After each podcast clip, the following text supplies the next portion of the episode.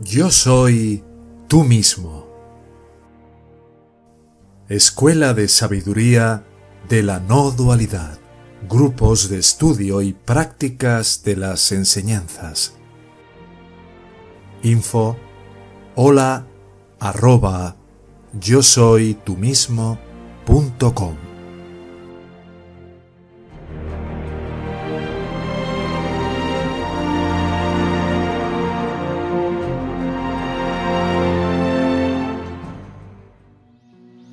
La escuela ha acuñado como insuficiencia espiritual. Como sabemos, ego es muy astuto y no va a ser de utilidad el que caigamos en la trampa de subestimar todos y cada uno de los intentos que va a seguir haciendo para tratar de colarse por la puerta de atrás y llevarnos a todo tipo de estados de confusión donde se ve alterado nuestro discernimiento para poder distinguir con sabiduría la diferencia entre lo verdadero y lo falso. Es lo que en la enseñanza se conoce como Atma, Anatma, Nitya, Anitya, Videka es el discernimiento claro entre lo falso y lo verdadero. Luego, cuanto más nos vamos acercando a la verdad de la conciencia yo soy, de Atma Swarupa en el corazón, más se va incrementando la astucia de este ego para tratar de embaucarnos cada vez de una manera más civilina con alevosía y nocturnidad. Y cuando digo nocturnidad, ya sabéis que cuando caemos en el sueño con sueños y nuestro nivel de presencia en tanto que conciencia eh, es diluido por la fuerza de todo lo que durante la vigilia eh, no ha sido visto con claridad, suelen convertirse en nubes en, la noche y de ahí la importancia de volver a la autoindagación y a veces incluso de sentarnos con la espalda recta en medio de una noche donde notamos cierto grado de tortura por parte de ego en la medida que vamos avanzando. El regreso a casa es un regreso a la cordura, al sano juicio. Y es eh, un recobrar la inocencia que caracteriza a la realidad pura de nuestra verdadera naturaleza. Y ya sabéis que la naturaleza de este ego consiste precisamente en acabar literalmente con nuestra vida. Es como un depredador y su propósito siempre consiste en llevarnos a, cualquier forma de miseria, de dolor, de enfermedad o de muerte. Recuerdo que me decía mi maestro, después de unas fiebres terribles que tuve durante dos semanas, que literalmente llamaba a mi madre en la noche una y otra vez de la desesperación, porque eran fiebres yo creo que más de 41 grados que no terminaban de bajar. Y un día, cuando estaba en Tíbet, eh, mi maestro vino, se puso junto a mí y me trajo una especie como de sopa que sabía a rayos, pero que él decía que me ayudaría mucho. Y me dijo algo después de que me bajó un poquito la fiebre y iniciamos una conversación junto con, como siempre, el amado lama que me iba traduciendo, que me traducían al inglés. Y recuerdo que me dijo, en cuanto alguien sabe que está dormido y que está soñando, comienza a dejar de ser ignorante. y entonces pasa convertirse en el responsable de su despertar. La fiebre, cuando alguien está con mucha fiebre, es algo así como la ensoñación de este estado de vigilia. Es una especie de fiebre, como una bruma que nos impide ver el horizonte cuando vamos, por ejemplo, en un viaje. Y lo que me quiso decir fue que somos responsables de hacer todo lo que me indique la enseñanza, todo lo que esté en mis manos para despertar, todo lo que me indique mi guía o mi maestro. Está en nuestras manos el adoptar una actitud de querer aprovecharlo al máximo o no. Y depende total y radicalmente de nosotros. Daros cuenta de que estamos en una posición radicalmente distinta a la del promedio de la población. A un camino como este se sienten atraídos normalmente el 0,0001%, porque no es realmente atractivo para la mayor parte de los buscadores espirituales eso de morir al yo y nacer a la vida eterna.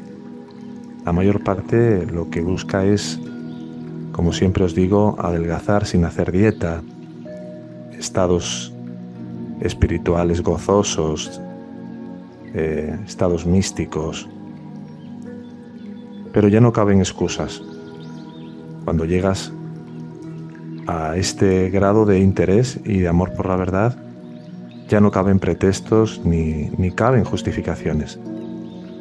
Entonces hoy voy a hablaros brevemente de un tema que me parece muy importante y que responde, espero que con la mayor utilidad posible, a varios de los correos que hemos recibido en las últimas semanas y es este tema, como decía, de la insuficiencia espiritual. El estar faltos de motivación, el estar faltos de fe, el atravesar la aridez o el desierto espiritual. Ya sabéis, poca práctica, desmotivación de la enseñanza y del camino. Creo que os son familiares en algunos momentos que habéis vivido o que quizá estáis viviendo, ¿no? Como decía varios de vosotros.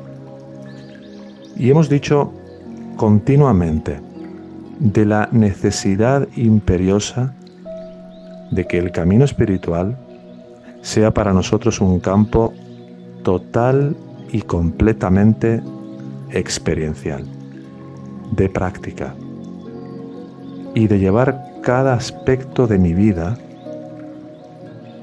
llevar la enseñanza a cada aspecto de mi vida de una manera práctica. ¿Y por qué es imperioso? Pues sencillamente porque llegados a este punto, lo que hacemos es entender intelectualmente que en mis manos está un cambio de actitud hacia una total responsabilidad. Porque en todo camino espiritual verdadero, el primer paso lo tienes que dar tú. Y depende exclusivamente de mí de tomar la decisión de ir más allá de la mente egoica y entregarme a un camino de autoindagación y de autoentrega. Ahora, para esto tenemos que hacer uso de todo lo que la gracia ponga a mi disposición, hasta que las enseñanzas se conviertan verdaderamente en, en el eje de mi vida hay que pedir ayuda de todo corazón, incluso a veces viene hasta bien el arrodillarse cuando uno está solo, pidiendo la gracia que mi comprensión no se quede meramente en un nivel filosófico, anecdótico o como parte de un acervo intelectual o de una curiosidad mental. Hay que pedir ayuda para que todo lo que se habla aquí, todo lo que vives en satsang, el ego no lo convierta en algo trivial o en algo ordinario. Porque trascender la ilusión depende de un vigoroso trabajo diario.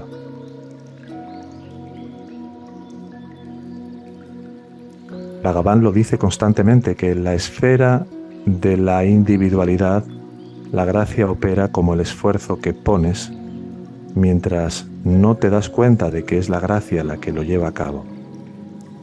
Tú lo sientes como un esfuerzo que pones o que dejas de poner.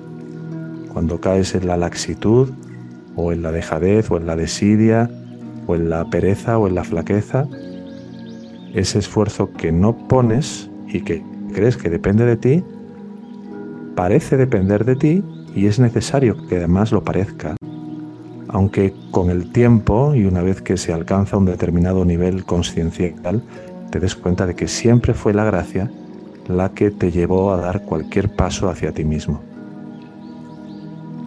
Entonces, el camino se hace al andar y al andar aprendemos a caminar. Y la enseñanza nos pide que andemos el camino sin prisa, pero sin pausa. Ego nos va a invitar constantemente a que aprendamos, a que apliquemos. Y muchas veces a que nos traguemos toda la enseñanza rápidamente. Porque ya sabéis, ego es el que se cuenta que quiere llegar a la liberación. Y es usado por la gracia, salvo cuando éste se interpone con diferentes subterfugios, entre ellos esto de querer asimilar todo muy rápido, querer que las diferentes formas de desafíos o de pruebas que se presentan terminen cuanto antes para sentirnos mejor. Digamos que queremos avanzar a la velocidad de la luz y creemos muchas veces que si leo y abarco la mayor parte de la literatura, espiritual o de estas enseñanzas o paso horas y horas leyendo o me veo todos los vídeos, voy a avanzar en las casillas de la iluminación lo más rápido posible. Por contra, este ego también te puede hacer creer que si faltas algunas clases o que si no haces las prácticas, ya no eres o no vas a ser lo suficientemente apto para este camino que no vas a estar a la altura. Tenemos urgencia de salir de la cárcel, visto desde, desde fuera. Estamos a veces tan urgidos que si esto no se da en los próximos días, en los próximos meses o en pocos años, sentimos que todo va a saltar por los aires y nos vamos a desinflar como un globo de un aparente entusiasmo porque nuestras expectativas no se habrán cubierto, no se habrán satisfecho. Y cuando no es como lo pensábamos, empezamos a pensar o a sospechar que algo no va bien conmigo, ¿verdad? Y aquí es donde quiero poner énfasis en algo. Cuando no obtengo lo que espero en un camino espiritual, ¿qué es lo que pienso? O que el camino está equivocado, proyectando mi propia sensación de insuficiencia sobre la enseñanza, por lo que voy a empezar a buscar cambiar de camino, cambiar de línea espiritual, cambiar de maestro, bajo la ilusión de que voy a poder apagar ese fuego de insuficiencia espiritual, aunque luego va a reaparecer tarde o temprano a la vuelta de la esquina, donde sea que vaya. Y entonces, claro, pensaré que algo pasa conmigo, que no soy lo suficientemente apto, aplicado, inteligente, que no tengo la suficiente fuerza de voluntad. Y conforme se empieza a generar esta sensación de insuficiencia,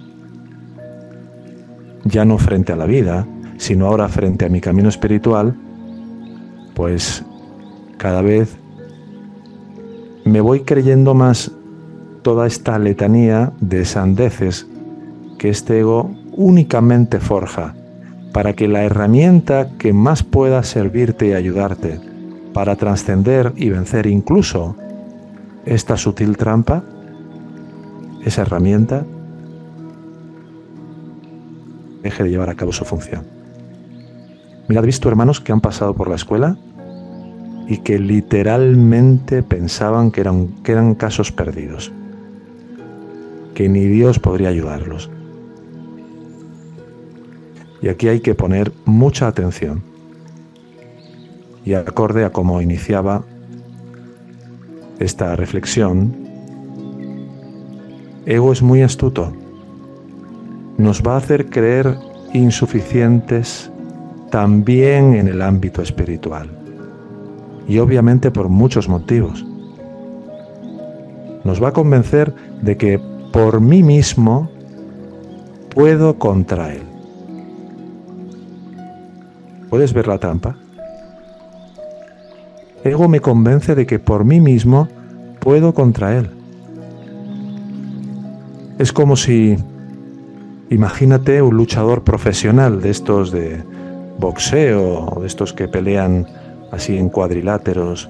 ¿eh? Imagínate que un luchador profesional te convenciera de que estás listo para competir con él sin la necesidad de que te entrenes, ni de que te prepares, ni nada de nada. ¿Quién tendría el éxito asegurado? Caíste en la trampa, te susurrará el ego. Caíste en la trampa. Te dirá, ahora sí, tú puedes ganarme. Usando tu fuerza, te prometo que te voy a dejar ganarme. Y además te dice, no pasa nada. Y así te convence y te llevas a ti mismo de nuevo a las garras de cualquier basana o de cualquier inclinación. Porque ego te va a prometer o te va a vender la idea de que ahora sí no habrá consecuencias, de que ahora sí no va a haber dolor después del placer, de que ahora sí te vas a poder contener y no vas a caer en las compulsiones o las obsesiones habituales que forman parte de tu estado mental todavía. Te va a vender que te entregues al mundo y a la vida y que no va a haber dolor, que ahora sí vas a encontrar la felicidad. Y claro, si no estás atento, caerás en la trampa y te dejarás llevar por esa tendencia. Luego, claro, viene la culpa y de nuevo regresamos a la casilla de salida. Otra estratagema muy muy frecuente es hacernos creer que el que más lee y más sabe estará por encima de la astucia de ego y acabará con él. Totalmente falso. Será el mismo ego de siempre ahora interesado en temas espirituales y que colecciona libros y frases para sentirse importante o por lo menos un poco menos poca cosa, o al menos bueno en algo, para ser alguien y saber algo. Y eso no tiene absolutamente nada que ver con el proceso de trascendencia y profunda transformación que siempre antecede a poder soltar completamente este yo y establecernos en la pura conciencia de una manera sostenible. Y no creer que por asomarnos levemente al silencio ya estamos preparados y listos para disolvernos como ego. Claro, después diremos, ah, es que esta enseñanza no funciona o me siento desmotivado. Pero todas estas conclusiones, no soy apto, tengo pereza, el camino no funciona, surgen de la misma confusión, de un discernimiento total y absolutamente disfuncional, distorsionado y enfermo que está impregnado de la misma turbiedad de este ego. Si recordáis, os compartimos una conversación de, de conversaciones con Ramana Maharshi, en el que se hablaba de una ardilla y de un discípulo de Bhagavan que decía que la ardilla tenía sed y que si le diera agua y demás. El otro día, conversando el hermano Carlos, el hermano Michael y yo un rato sobre diferentes temas de, de las enseñanzas, de la escuela y demás, comentábamos sobre, este, sobre esta conversación. Y concluíamos completamente de acuerdo en cómo todos estos temas preliminares de los llamas, de los ni llamas, del no comer carne, del respeto a la vida en todos los seres, de, todo lo, que representan los, eh, los prerequisitos de alguien que se ha trabajado en cuanto al discernimiento, eh, son aspectos que en la gran mayor parte de las personas que hoy por hoy se acercan a la Advaita Vedanta están más que a medio cocer. Más que a medio cocer. ¿Por qué? Porque en realidad no queremos pagar el precio de la libertad. Está tan distorsionada nuestra capacidad de un juicio sano y de un discernimiento claro que no tenemos ni idea de lo que más nos conviene. Y consideramos lo bueno como malo y lo malo como bueno y lo enfermo como normal y lo sano como aburrido. Creemos que si nos ponemos en serio en este camino, la gracia nos va a quitar nuestros juguetes más preciados y entonces decimos no. Porque lo que no queremos es pasar por duelos, no queremos pasar por pérdidas de lo que nos parece ser mucho y que en realidad no es nada. Así que te invito a que te hagas una pregunta y si la contestas por escrito, como ya sabes, todavía mejor. Puedes si quieres tomar un papel y un bolígrafo.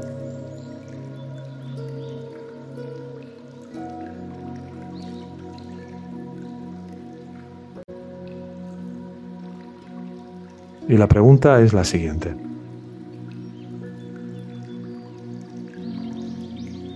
¿Qué precio estás pagando por no aplicar realmente las enseñanzas y solo verlas como un entretenimiento para sentirte mejor o llenar el vacío, creyendo que estás haciendo algo provechoso. Repito, ¿qué precio estás pagando por no aplicar realmente las enseñanzas y solo verlas como un entretenimiento para sentirte mejor o llenar el vacío creyendo que estás haciendo algo provechoso.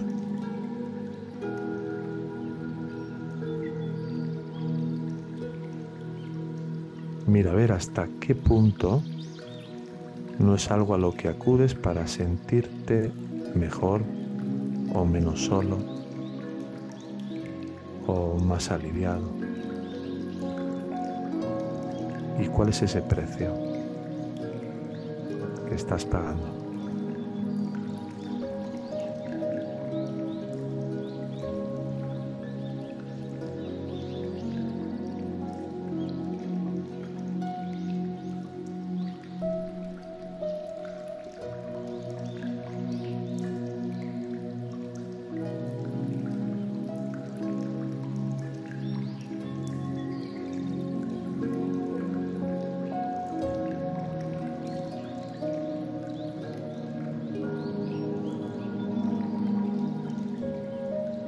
Claro, ego no te cuenta que seguir siendo su esclavo te va a llevar a pagar una cuota bastante, bastante alta.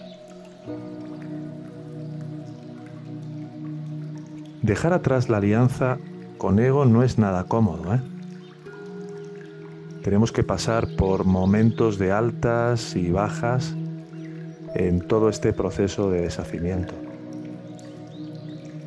también te va a hacer creer que el enfoque que adoptes acerca de él no sea ni laxo ni serio para que así te pueda seguir permitiendo lo que a él le plazca y lo que a él le interesa que no se toque.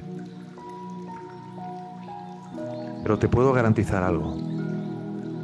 Si continúas siendo fiel a ego y no aplicas la enseñanza y te sientes desmotivado, vas a pagar el precio correspondiente.